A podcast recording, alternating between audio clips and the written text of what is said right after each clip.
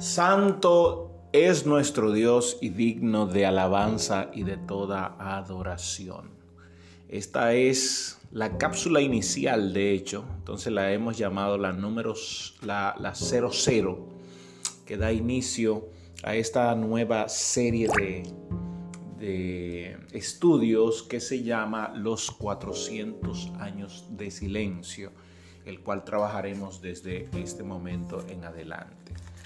Eh, esta cápsula básicamente es informativa para que podamos entender qué vamos a tratar en lo adelante y que esto que vamos a tratar en muy pocas ocasiones estaremos tocando puntos bíblicos.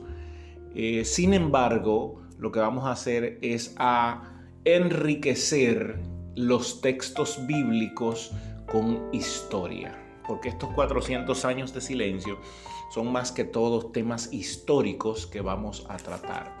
Temas históricos en cuanto a la política y cuando hablamos de la política nos vamos a referir, por ejemplo, a Antíoco Epifanes y la profecía de Daniel. Ahí probablemente toquemos algunos puntos de la profecía de Daniel.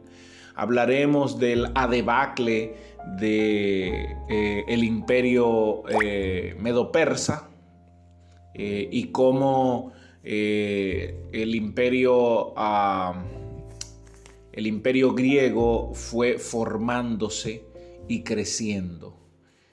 Vamos a hablar ahí una vez que el imperio griego está ya ocupándose y ganando terreno eh, sobre el helenismo griego y la importancia de este hacia las culturas conquistadas. Hablaremos de Alejandro Magno, de sus conquistas, de su vida, pero también de su ah, muerte.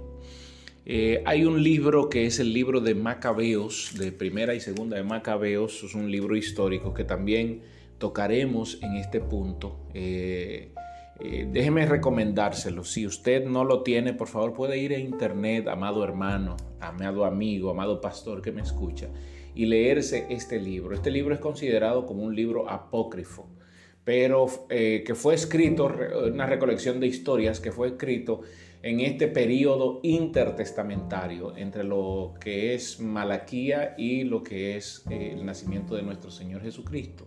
Por lo tanto, este libro también enriquece eh, qué pasó cuando Jesús, qué, cómo estaba viviendo el pueblo hebreo, cómo estaban viviendo los judíos cuando Jesús nació, qué estaba pasando.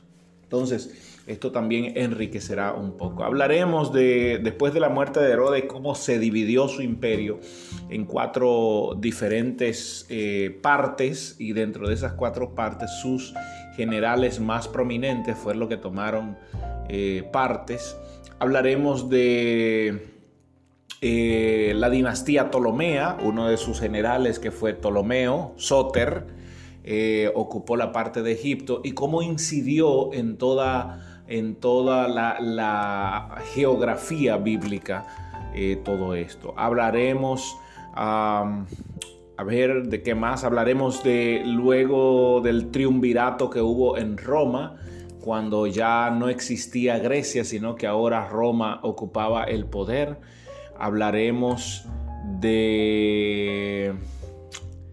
a ver, hablaremos de eh, eh, Julio César, como el primer dictador y el triunvirato entre él, Marco Craso y Pompeyo el Grande. Hablaremos de Herodes el Grande también eh, y la negociación que hizo Roma con Herodes el Grande, dándole las tierras de Jerusalén y todas las zonas aledañas, toda la tierra de Israel, entregándosela en, en heredad.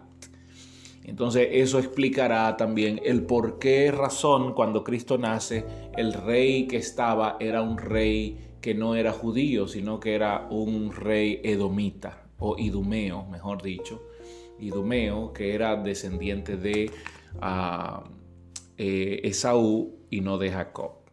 Hablaremos de la Hablaremos de cómo Julio César mató a Marco Cras, a, perdón, a Pompeyo el Grande eh, y cómo Marco Craso murió en combate. Hablaremos de el enamoramiento de Julio César y Cleopatra, que era descendiente de los Ptolomeos, de la dinastía Ptolomea, de hecho era la reina egipcia. Y entonces cómo entra Marco Antonio, el general de Julio César, en, toda esta, en todo este periodo, eh, así por el estilo. Es decir, son muchas cosas en cuanto a política. Recuerde que esto es historia. En cuanto a los religiosos, hablaremos del negocio del sacerdote, del sacerdocio en Israel, cómo se negociaba el sacerdocio hasta el punto de que se perdió la línea sacerdotal levita realmente porque había una negociación dependiendo de con qué lugar yo estaba ubicado, con qué partido, mejor dicho, yo estaba. Si estaba con los eh, babilonios o si estaba con los que venían de, la dinastía Ptolomea, de los egipcios, dependía. Entonces aquí hubo una, negociación también eh, en cuanto al sacerdocio eh, levítico y la injerencia extranjera y también el aporte de la injerencia extranjera en cuanto a los dioses, sobre todo el helenismo. En el tema social hablaremos de cómo, cómo incidió el desarrollo helénico en toda la zona de, de Israel, el aumento de la educación, porque fue un periodo de aumento de educación también y de aumento de artes. Y también hablaremos, tocaremos algunos puntos que Flavio Josefo escribió un libro llamado Las Guerras Judías, que nosotros también ah, tocaremos algunas revueltas que se levantaron en todo ese eh, interludio intertestamentario. Así que, amados hermanos, prepárese, apriétese el cinturón. Recuerde que lo que vamos a hablar aquí básicamente no es Biblia, sino historia, pero esa historia nos hará entender mucho mejor la palabra de Dios, sobre todo Mateos, Lucas y Marcos.